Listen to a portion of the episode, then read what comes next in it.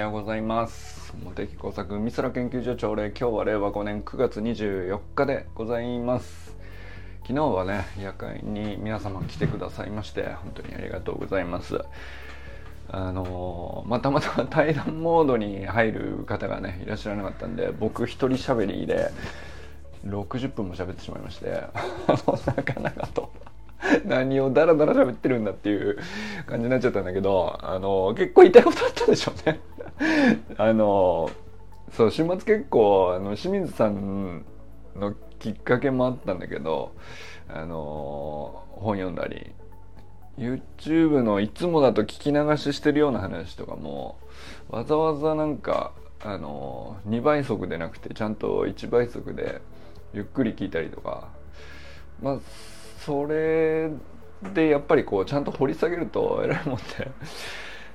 これ動画ちゃんと聞くと本読みたくなるんだよねっていう。まあなんかそのサイクルで意外となんか週末ななんだろうな。あのいつもと同じ土日の時間でそんなにこう他に用事が増えたとか減ったとかないんだけどやたら長く感じましたね。勉強してる時間長いとそう思うんだなと思いましたね。そうそれでそうあの皆様ゆかさんのね寺石ゆかさんのメールメールマガジンか。メールマガジン撮ってらっしゃる方どれぐらいいらっしゃるかわかんないですけど友人さんとか、えー、周平さんとかねあのあと何清水さんも撮ってるのかな。あのまあぜひおすすめなんで撮ってみてほしいんですけど。まあ、最近こうゆかさんがあの AI を自分の、まあ、業務システムであるとか、えー、コーチングの、まあ、スキルアップも含めてなのかな、まあ、詳しい立ち入ったところまではちょっとまだ僕わかんないんだけどあのかなり一生懸命勉強してチャレンジされてると、まあ、それ自体もメルマガにすごい書かれているんですけどでそれに対するこうあのメールマガジンの読者とかクライアントさんからの、まあ、レスポンスとしてあのまあ、AI に対して私はこういうふうに思ってるとかあの、まあ、苦手意識があるっていう人もいれば、まあ、こういうところに疑問を感じるとか、まあ、結構言われてる話ですけどね。でまああとはやっぱりどうしても巷のこうなんだろうなえー、広がりやすいヤフーニュースとかの記事も含めてなんですけどマスコミも含めてやっぱり広がりやすいメディアでほどそういう風になりがちなんですけどちょっとなんていうか職が奪われるじゃないですけど、えー、危機を煽るっていうかさ懸念の方が広がりやすいんですよね。ニュースバリューとしては。ニュースバリューその本質的にこうなんていうかあここが議論の核心だねっていうところよりも、えー、まあ受けやすいあの傾向っていうのがやっぱりどうしてもあって、まあ、それってどうしてもネガティブなものになりがちで、まあ、AI ってものがすごいんだっていう話がトップニュースにポンと出ると、まあ、その凄さに対してすごいすごいと生やしたってるというあの、まあ、いくつかの記事が、まあ、数日消費された後に、えー、それに対してこうカウンターじゃないんですけど、まあ、対立というかあの、まあ、こういう懸念があるヨーロッパではこういうふうな懸念でこういうふうに検出されてるとか、まあ、どこどこ大学はあの全面的に禁止したとかいやいやむしろその全面的に使う前提で東京都はとか、えー、横須賀市はとか なんかさそのなんていうかこう対立するもんじゃないんだけどなともう僕は思いながらこうなんていうか流し読みしてる感じなんですけど。まあ、そういうふうに流れがちなんででそうするとやっぱりそのそのニュースを見た人たちはやっぱり懸念の方が強く残りやすいんだろうなと思ったんですけど。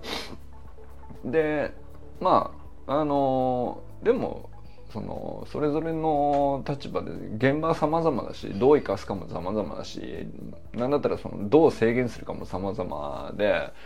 あの試してみないと分かんないことばっかりなんであのそういう議論自体が起こってるっていうその現象が事実でそれ以外のところはこう何の正解もよくわからないっていう状態として捉えるしかないっていうかさ、まあ、過渡期ってそういうもんだよねっていう話だと思うんですけど。まあなんかそれをこうなんかすごくゆかさんのメールマガジンの中のまあまあ何ていうか広い世間から集めたものではなくてあくまでゆかさんのコミュニティの中での話なんだけどすごくよく世相が現れてるというか すごいなんかやり取りが具体的なんだけどうんと世の中がよく反映されてるなっていうね感じがしましたね。だからなんかその今週27日でしたかね。あのゆかさんがモテサコンサルを申し込んでくださいまして、まあ、そこで話題に上がるかちょっと分かんないですけど、まあ、具体的にねどういう話をどれぐらいするのかはあのまあ話してみないと分かんないところなんですけど。まあでもその話題の一つにはなりそうなのがね AI だと思うし AI もまあチャット GPT だけじゃなくてうーんなんていうか まあ無数に出てきてると言っていいんじゃないですかね。あのまあ、チャット GPT は、まあ、今こうトップを独走しつつあるみたいな流れでこの半年間ずっと言われてたんだけど、まあ、もちろん全然こうね一歩先に出られたチャット GPT に対して全く諦めてないですよ勢は。そのたくさん後ろにいてまあお絵描き系からチャット GPT と全く似たようなやり取りとか機能のものもまあたくさんあるしでそれのうちのどれがいつ一発逆転をかましてくるかだって分かんないしなんだったらあれですよねなんかそのそうだあれだあの結構ビッグニュースとしてはマイクロソフトのあの Windows そのものにえー、チャット GPT の、あの機能自体が、あのそもそもベースで埋め込まれてるっていう状態になってリリースされるよっていうのがついこの間ニュースで出ててそれまあとりあえずまだアメリカだけの話なのかもしれないけどまあ時間の問題で当然その日本語の Windows だってそうなっていくわけで。でまああの僕それが理由だけで Windows ちょっと Windows のパソコンをちょっと買ってみようかなと思ったぐらいなんですけど、まあ、僕普段ねあの Mac を使っていてそそのそれに対して不便を全く感じてないからわざわざ戻る理由はないなってずっと思って15年ぐらい経ってるんですけどもともと僕も Windows を使ってて、え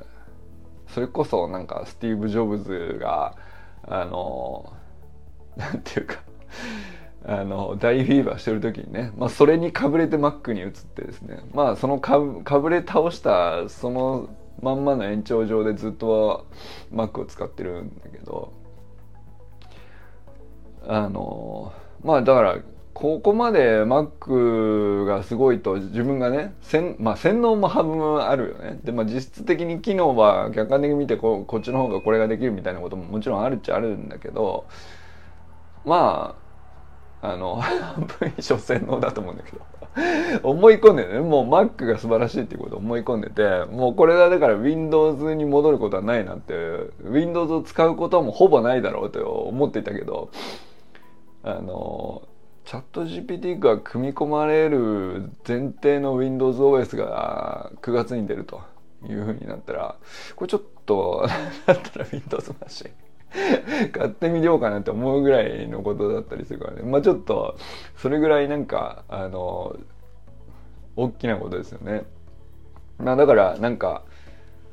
あの10年ぐらいのスパンで考えると絶対不変なものなんてないよねっていうの分かるんだけどあのそうやってわざわざ無理やり振り返ればそんな普遍のものなんてありはしないというね。どんなすごいテクノロジーでどんだけ流行ろうがどんだけフィーバーしようがあのこれは本当にすごくて世の中を変えるんだっつっても世の中は確かに変わるんだけどうん変わった世の中がまた当然になって慣れてって当たり前になって、えー、まあ退屈とは言わんけどまあこれが普通すぎるからもうもっと変えた方がいいみたいなことをまた別その次の当たり前の世界の中で言い出す革命児が現れてるみたいな。まそういう繰り返しの中にこう今ねあのたまたまチャット GPT っていう変革が起きてるんだと思うんですけど。なんかそのゆかさんの、まあ、メメルマガの内容を読みながらあのあさってかしあさってかゆかさんと喋ることもちょっとどんな話になるんだろうなとちょっとねワクワクしながらあのそれで AI がどうのこうのって話になる時にあのどうやって使いこなすかとかあのどういう仕事とかどういう作業とかどういう仕事はなくなって効率化されるんじゃないかとかっていう話を結構されるんだけど結局アーティフィシャルインテリジェンスで知能を、まあ、たまたま人工的にどうやって作ってるかっていうツールなんだけどそのインテリジェンスって何なのっていうところをこうみんな結構一部の人たちがねあのわざわざ立ち返ってそれってなんかこうちょっと哲学っぽい話によくなってるなと思って。で昨日の夜会はそのちょっと哲学に何て言うか急にね僕の頭が向いてますっていう話をちょっとしたんですけどさあのハイデガーの哲学で同調圧力とは何ななんで、えー、そこからその同調圧力の中から自分らしその抜け出して自分らしさのこう道を進むにはどうしたらいいみたいなことを語った哲学なんだという話をなんか急に今更興味湧いてるみたいな話をしたんですけどでもそのハイデガーっていう、まあ、ドイツの哲学者なんですけど同調圧力の仕組みを解き明かした哲学者が実はナチスドイツの中にあって、えーまあ、全体主義の中にあって、えー、っていうね。なんかそのえーまあだから同調圧力がおそらくこれ以上強くならないんじゃないのっていうぐらいのさなかにいてでまあそのハイデガー自身も実は同調圧力の下にいて抜け出せてなかったんじゃないかみたいななんかそういう文脈もあるらしくて僕全然知らなかったんですけど。なるほど確かにそれ。そのだからハイデガーが書いた哲学のまあなんていうかあの様々な業績みたいなものはものすごく評価されてるんだけど一方でハイデガー自身の人生は全そのハイデガーが解き明かした同調圧力の中にあって自分も抜け出せてなかったじゃないかっていうようなあの文脈もあるらしくてなんかあんまり取り上げられにくい感じもあるのかなとちょっと思ったりしましたね。ちょっと分かんないですけど。でも実際にはなんかそのハイデガーのお弟子さんたちのユダユダヤ人の人が多かったりとかね。あの結構するみたいで。これもまた何て言うか詳しく分かんないけど単純な一筋縄の話じゃないんだろうなと。思ったりしたんですけど。まあこれ哲学そのものと直接関係してるのか分かんないけどあのうん。なんだろうな知識とか知恵とかあの知見とかあのまあ全て結局アーティフィシャルとか言ってさ人工知能とか言うけどあの、まあ、機械的にさコンピューターであの人間っぽいものを再現するっていうものを人工って言ってるけど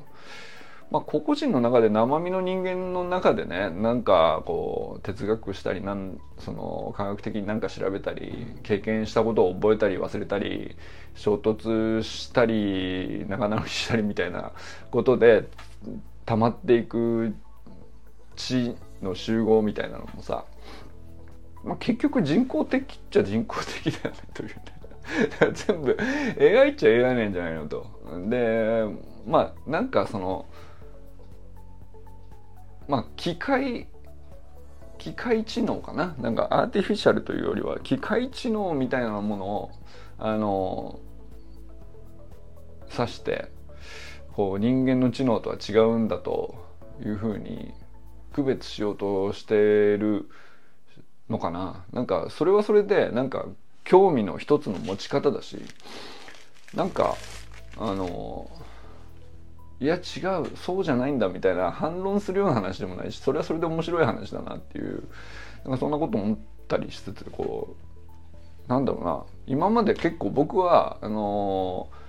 チャット GPT 登場以来こういろんな AI 触ってて触ってれば触ってるほど、まあ、懸念とか疑念とか僕はちょっとあの手を出すのは今ちょっと様子見てますみたいな人ももちろんたくさんいるわけで。でその人に対してちょっとでも触ってみたらってどこかで僕は思ってたんですよ。だけどあのいやなんか触ってみるっていう実験も必要だけど触ってみないっていう実験もないとその、まあ、ばらつきがこうちゃんと広がってイーブンにこうそれぞれ全部実験でどれが正しいかなんてあの10年後にならないと分かんない話なんであの今あのあんまり向きになってこっちだみたいなことをお互いそのこうすべきああすべきっていう話にはならないんだろうなってちょっとねあの思ったりしたかな。でまあこれはその、まあ、ゆかさんのメルマガの話からずだいぶずれ話がね外れてきてんだけどまあだからなんかそのなんていうか対立とまではいかないんですけどあのもうますますにおいてこうもう把握しきれないぐらい意見とか見解とか価値観とかが多様になっているにもかかわらずそこに対してさらに革新的ななんか道具が現れたらそれをどう使うかなんてさ、まあ、その、まあ、さらにその多様性がこうどんどん横に広がっちゃうんで正解定まりようがないはずなんだけどあのそれぞれ自分個々人は自分が正しいと思いたい感覚も間違いなく残っててできれば間違いたくないっていうか その変な道に行きたくないみたいなね。そのそれはそれであると思うんだけどなんかあの誰かしらがあの運よく面白くはまる道をどうせ探すんであのその時になってからあのあそっちが正解だったんですか。って言って乗り換えればいい話でまあ自分がこう今進んでる選択とか手段とか、えー、やり方とかあり方とかなまあそのねあのあまり考えずにやってることとかすごく戦略的に考えたつもりで計画的に組み立てたつもりで、えー、選ぶ選択とかまあまあどれにしてもあの間違いであっても全然基本的に問題なさそうだなっていうね。それ問題なさそうだなっていうの変だけどそのまあ人間全体として見るとできるだけたくさんいろんな手段を手当たり次第打ってみてどれかが当たればみんなが後で当たりだって分かった瞬間にそっちに乗り換えればいいだけの話なんでまあ今こうわざっとこう発散してる状況の最中においては特に正しさとか考えなくていいんじゃないかなっていうね。なんかそんな感覚にちょっとなったかな。なんかその哲学も別にハイデガーだけじゃなくてあのいろんな哲学者がこういろんな時代にどうやらいたらしいと今更ね。47になってですねあの「へえサルトル」とか「へえルソー」ってなんか話聞いたことあるけど名前ぐらいは知ってんだけど何を言ったのかとかどういう時代背景でわざわざそれを言わざるを得なくなったのかとかあのその手前のところで大体別な哲学があってそれがこう何て言うかその哲学とか思想に従ってみんながこうそれを良しとして世界を作ってたっていうのがあるんだけど、まあ、しばらくするとうまくいかなくなってでそれに対するカウンターとして新しい哲学が生まれるみたいなこうその繰り返しらしいんですよね。どうやらね。まあ必ずしもそんな単純なあの歴史じゃないのかもしれないけども。まあなんかこうなんとなく時系列でどうやらなぞっていくとですね。あのなんていうか、えー、誰だったか忘れた。けどあのアダム・スミス？わかんない。その資本主義こそあの正解みたいなことを誰かが言うとですね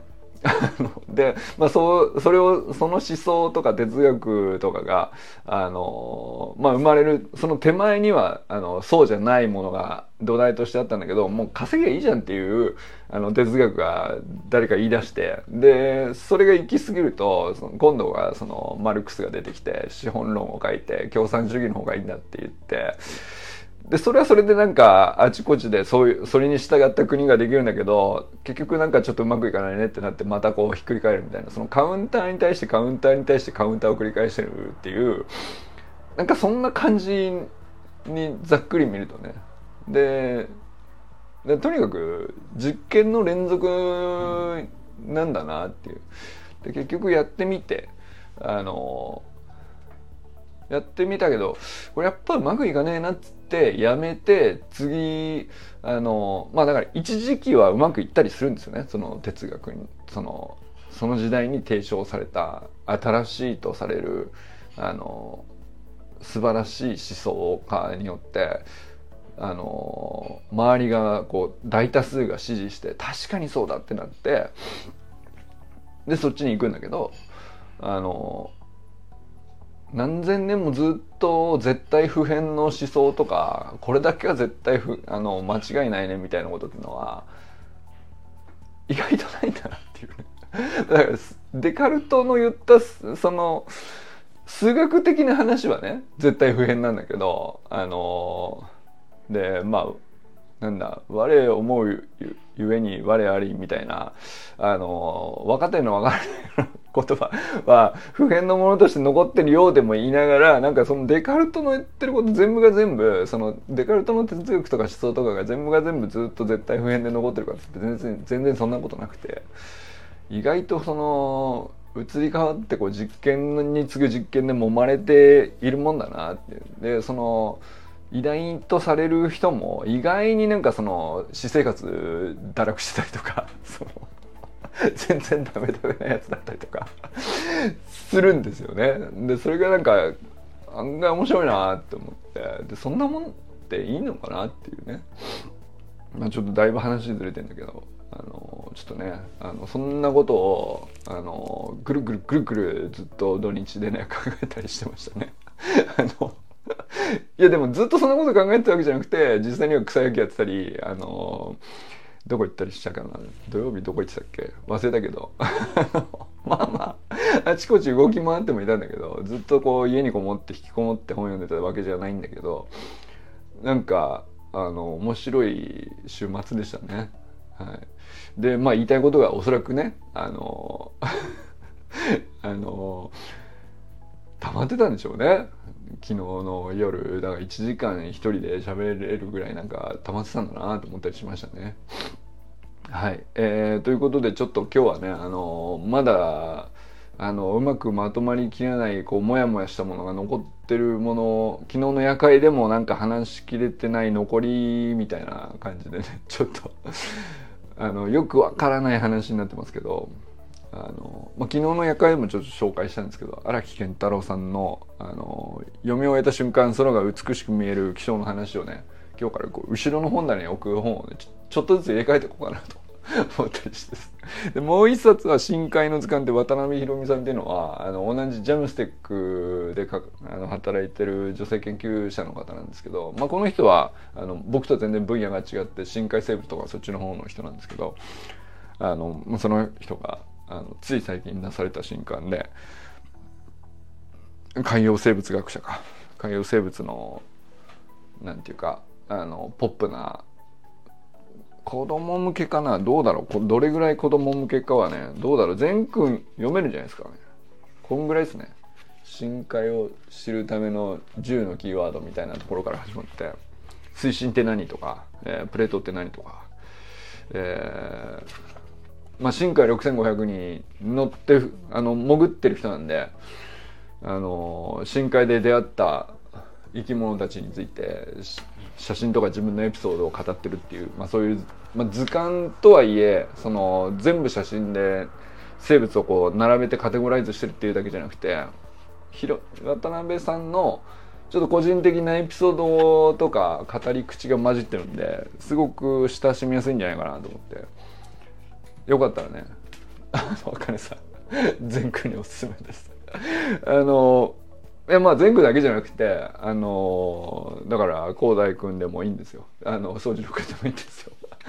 清水さんとこも結構好きかもしれないですね。あのあとは川さんとことか周平さんもかあのお子さんいらっしゃる方はよかったらね。でその子供に買ったという体で結局あの親もこっそり読むとですね自分にとって結局一番こうなんかあのあこれぐらいなら読めるって感じで子供向けの本を親が読むって結構他の分野にちょっと手を出してああそういうのも面白いんだなって価値観広げるには割といいんですよね。でまあ僕はその哲学とかちょっととっつきにくいと思ったらまあ漫画から入るんですけどあのまあゲーム理論とかもそうですよね ゲーム理論も昨日ちょっと喋りましたけどあのその辺から入るっていうのはねあのここ気象学だったり海洋学だったりするとこの辺からよかったらどうぞっていう感じですね。はい。ということで、えー、ご挨拶して終わりたいと思います。こえー、川明宏さん、おはようございます。安部ゆきかさん、おはようございます。小山愛さん、おはようございます。佐藤直くん、おはようございます。山田友人さん、おはようございます。えー、中村修平さん、おはようございます。寺石ゆかさん、おはようございます。あさって、しあさって、27日ね、えー、元作コンサル、ぜひよろしくお願いします。えー、清水信之さん、おはようございます。えー、山本健太さん、おはようございます。森本あかねさん、全くん、かんくんおはようございます。砂塚森忠さん、おはようございます。ということでね、皆様今日はどなたと笑いますでしょうか。今日も良き一日をお過ごしください。じゃあね